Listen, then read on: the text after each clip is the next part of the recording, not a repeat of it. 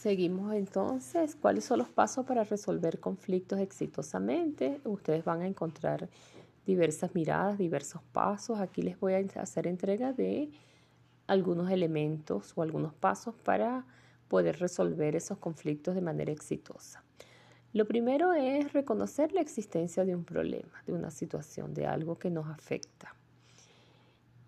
Lo segundo es entender la posición del otro, es decir, procurar ser empático, procurar colocarse en el lugar del otro. La tercera es discutir el problema y o conversar sobre el problema y las posibles soluciones.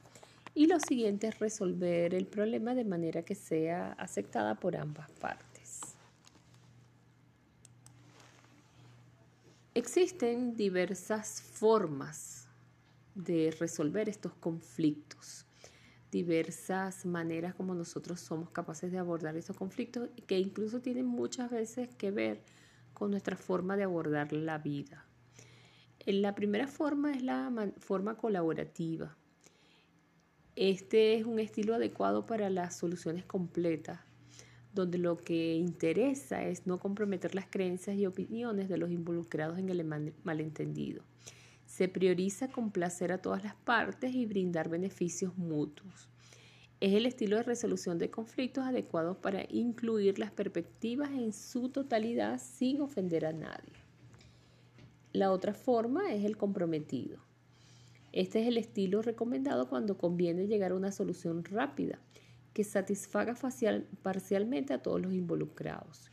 Prioriza la resolución de conflictos que requieren soluciones inmediatas, aunque no permanentes. No suele ser el estilo más satisfactorio para las partes en desacuerdo.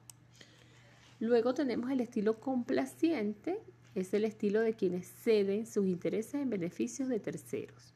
Es la manera de gestionar conflictos cuando el asunto es menos importante para ti que para las otras personas involucradas. Se recomienda en situaciones en las que no tienes la razón, quieres mantener la armonía y puedes ceder ante el punto de vista del otro.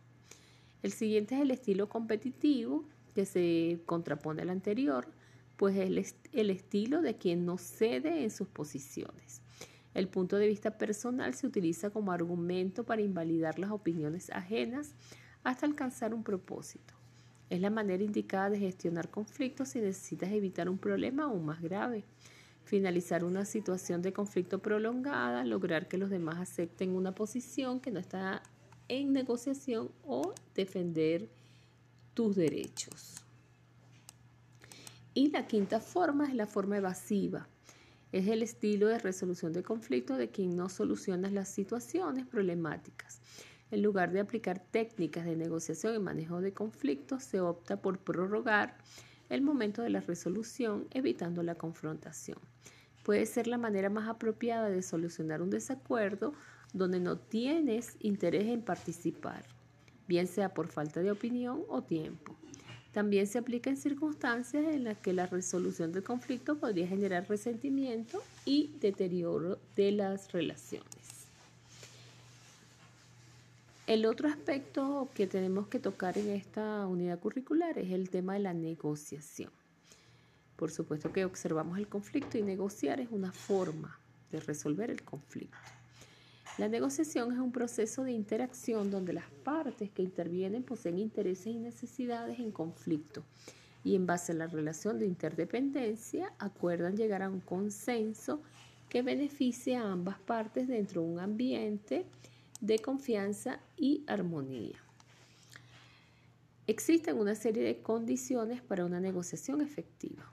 Una de ellas es que pueden participar dos o más personas, incluso puede estar conformado por equipos de personas. Existen intereses en cada una de las partes y asimismo necesidades por satisfacer. Debe haber disposición para negociar entre las partes, es decir, de mutuo acuerdo.